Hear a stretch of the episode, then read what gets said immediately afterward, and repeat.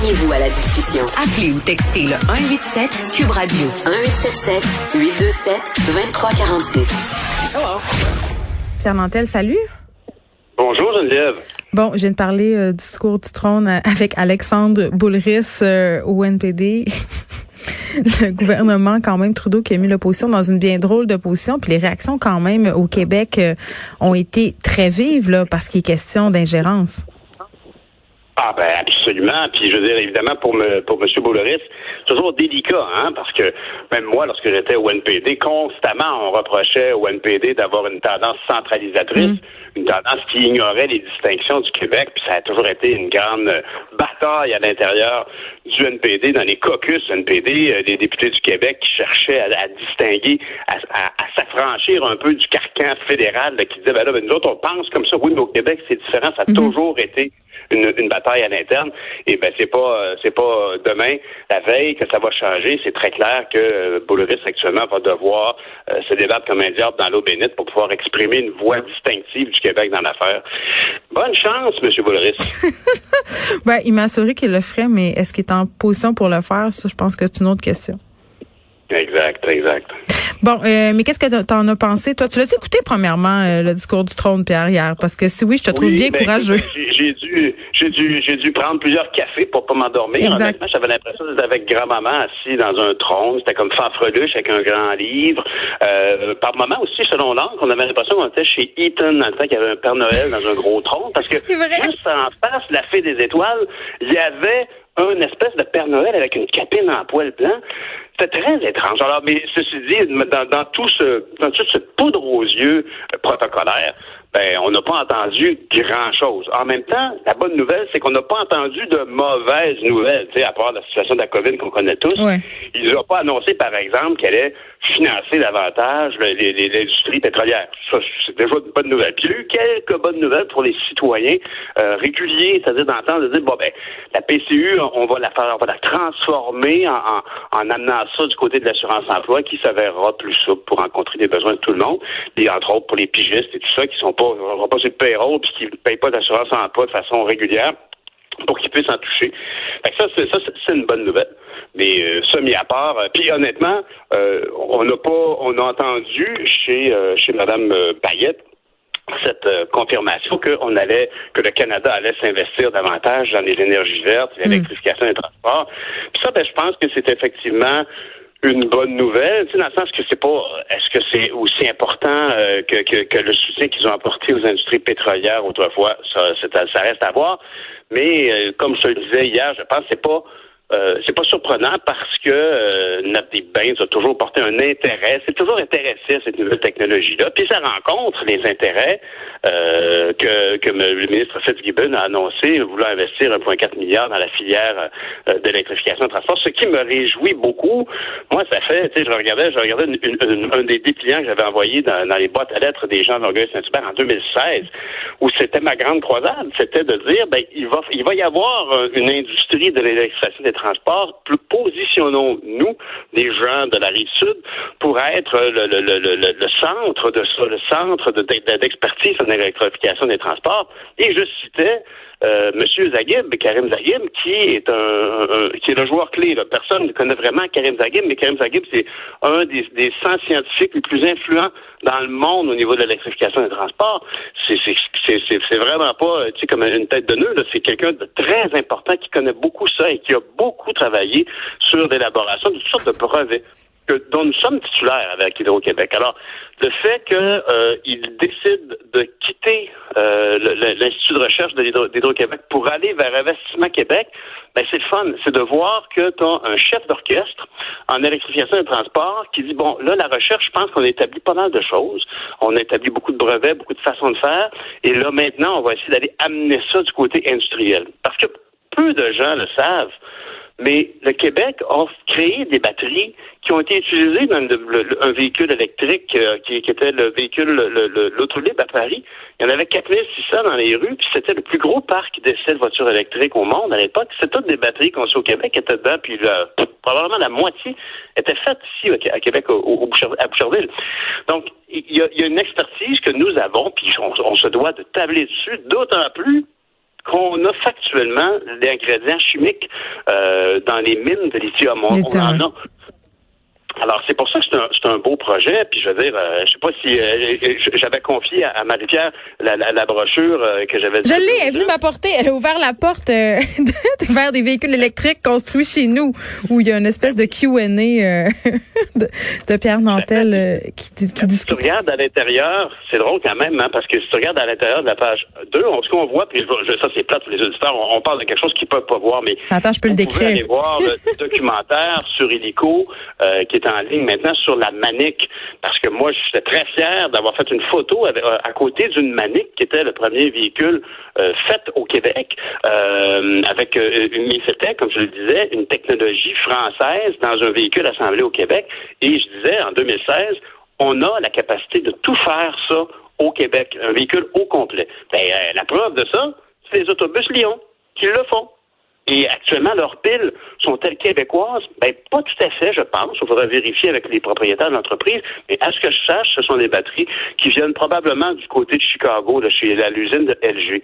Mais on pourrait tout intégrer ça. Euh, et il y a beaucoup de gens qui rêvent depuis longtemps. Martine Ouellette avait beaucoup demandé à ses, à ses fonctionnaires à l'époque où elle était ministre de vérifier ça. Est-ce qu'on pouvait Imaginez avoir une, voiture faite au Québec, la Volkswagen des Québécois. Et, les réponses qui sortaient de là, qui correspondaient un peu à ce qu'Alexandre Taillefer aussi avait comme analyse à l'époque, qui s'intéressait beaucoup à ça avec Théo Taxi, c'était que en volume, là, pour faire des Honda Civic puis qu'elles soient euh, fiables et, et, et, euh, à prix abordable, ben, il faut un volume, puis le Québec n'était pas en mesure d'accoter, par exemple, la capacité de production en Ontario. Alors, mais mm. par contre, au Québec, on peut fournir les, les batteries, euh, tout ce qui électrifie un véhicule, on peut le fournir en Ontario et on peut fabriquer de A à Z un véhicule spécial, mettons, comme les, les, autobus scolaires ou, ou les camions que que, Amazon et le CN ont acheté mm. euh, au camion Lyon de Saint-Jérôme. On est en mesure de le faire et c'est prometteur parce que ça, c'est le futur. Dans la brochure, tu regarderas, il y a même Stephen Guilbeault, c'est hilarant, parce qu'à l'époque, il n'était pas brandé du Parti libéral. Puis ce qu'il dit ici, c'est que le, développement industriel va doubler du côté euh, des, de, l'électrification des transports, alors qu'il diminue du côté des fossiles. Il faut aller vers le futur en plus. Mais moi, je me, je, ouais, je me pose toujours la question, euh, tu sais, puis à chaque fois qu'on parle de ce dossier-là, euh, on cherche notre nouveau Klondike, là, puis je pense que tout le monde ici, on est super fiers de ce qu'on a réussi à accomplir euh, au Québec avec nos grands projets énergétiques. Ça, c'est une chose, mais je me dis, à un moment donné, on va avoir besoin d'aide de l'étranger parce que c'est un peu utopique de penser qu'on peut tout faire nous-mêmes, tu sais, à cause des marchés concurrentiels que sont les différents pays d'Asie. Puis tu sais, je te pose vraiment la question, là, c'est un dossier que tu connais pas mal plus que moi, l'électricité des transports, Pierre, mais est-ce qu'on a vraiment les moyens, nos ambitions? Parce que je comprends qu'on a la matière première, là. Je comprends qu'on a euh, dans nos sols euh, pour faire des ce qui est nécessaire pour faire tout ça, mais en même temps, est-ce qu'on peut les fabriquer ici? Est-ce qu'on peut penser qu'un jour, on aurait, par exemple, des usines de batteries qui s'installeraient au Québec? Ben oui, complètement. Il n'y a aucun doute là-dessus. Là. Je dire, les travaux, par exemple. Tu sais, cette brochure-là que tu as en main, c'était parce qu'à l'époque, j'avais euh, créé la coalition des élus de la Rive-Sud pour l'électrification du transport. C'était six députés, quatre du provincial, deux du fédéral. Euh, il y avait des, partis opposés, là. Hein. Il y avait du Parti québécois, il y avait du Bloc, il y avait du NPD. Euh, il y avait, je me souviens plus, là, une, une, personne de la CAQ. Il y avait Nathalie Roy qui en faisait partie. Et, et, et l'idée, c'était de se renseigner pour toujours mettre ça de l'avant dans l'agenda politique. Et nous sommes allés visiter, par exemple, euh, l'usine où on faisait des batteries électriques euh, pour la voiture de Paris, l'autolibre de Paris. On est aussi allé rencontrer Karim Zaghib.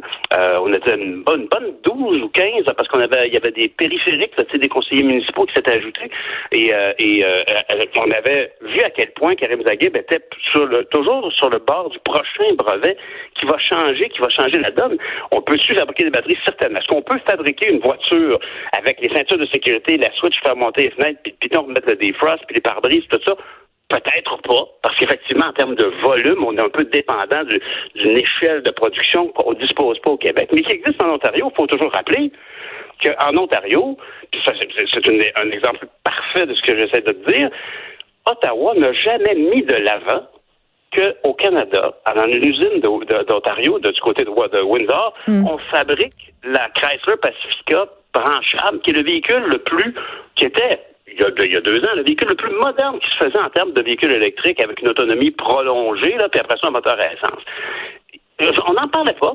Il y avait des fêtes du 150e anniversaire du Canada sur la colline parlementaire, puis les Chrysler qui étaient là pour transporter les VIP, tout ça, c'était pas le modèle hybride foutu, assez hybride branchable. En plus, rappelons-le, parce qu'un hybride branchable, c'est tout électrique jusqu'à temps qu'il n'y ait plus de jus, puis là, le moteur part. Alors, on devrait en entière, on devrait endiguer ça. Puis c'est pour ça que, ultimement, les initiatives de Québec et les initiatives de Ottawa c'est la bonne nouvelle en tant qu'à moi, en tout cas au niveau de des secteurs industriels, parce qu'on parle beaucoup de dépenser de l'argent, mais il faut en ramener. Il y a des initiatives. Alors, à part de taxer les géants du web, là, euh, c'est la bonne nouvelle, c'est qu'on peut, on va chercher à électrifier les transports et à s'investir dans la filière industrielle de ça ça m'apparaît la bonne chose à faire. Puis c'est le Québec qui est meneur là-dedans. Faut juste pas qu'on se fasse damer le pion par l'Ontario. Toi, as-tu une voiture électrique, Pierre?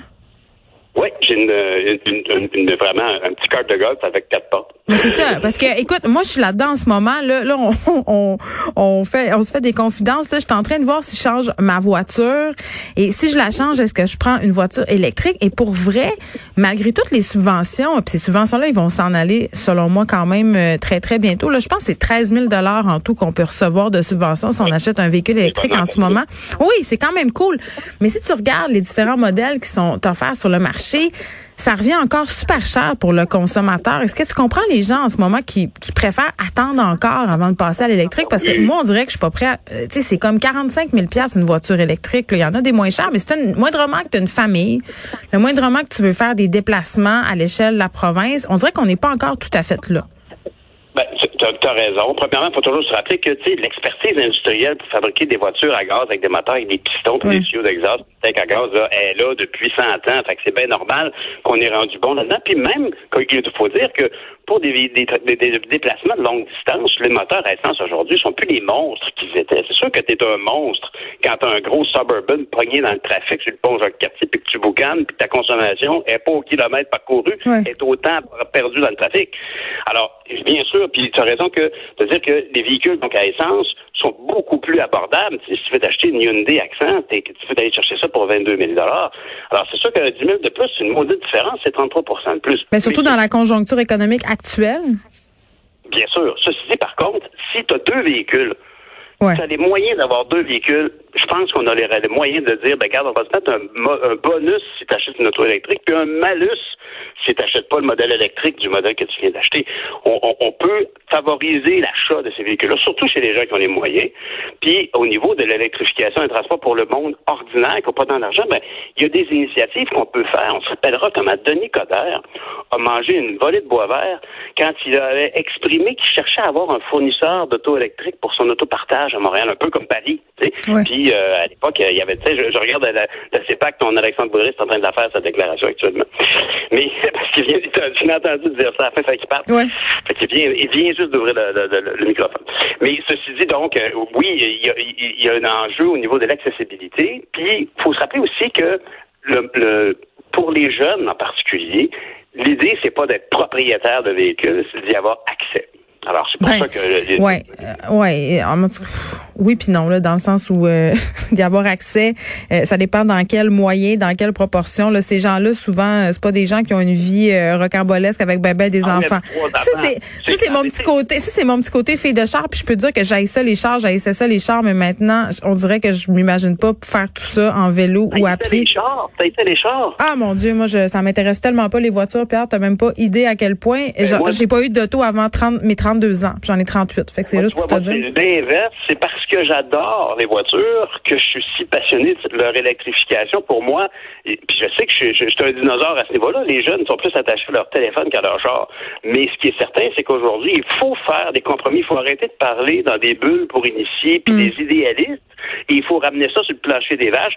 Puis le plancher des vaches, c'est de voir que finalement, les véhicules, un des véhicules les plus vendus actuellement, c'est le Toyota RAV4 hybride qui est fait, en plus d'être hybride, donc qui, est quand même beaucoup mieux qu'un moteur à gaz normal, il y a des, des, grands moments où il roule juste électrique, ben, il est fait au Canada, il est fait à. Ouais, mais là, euh, puisque tu en parles du fameux Toyota RAV4, là, il y a une version complètement électrique qui sort là. là les gens pouvaient acheter des options, ça coûtait 2000 pièces avoir une option.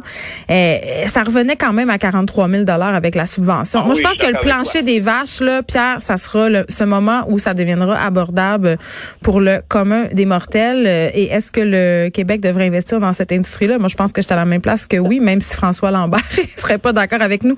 Merci, on se retrouve. Euh, j'ai hâte de, de, de, voir pourquoi M. Lambert n'est pas d'accord. Oh, il en parle tout le temps. Il en parle tout le temps. Il en parle tout le temps. On se retrouve euh, demain et on t'écoute aussi euh, dès 6 heures. Merci, Geneviève. Bye. Bye.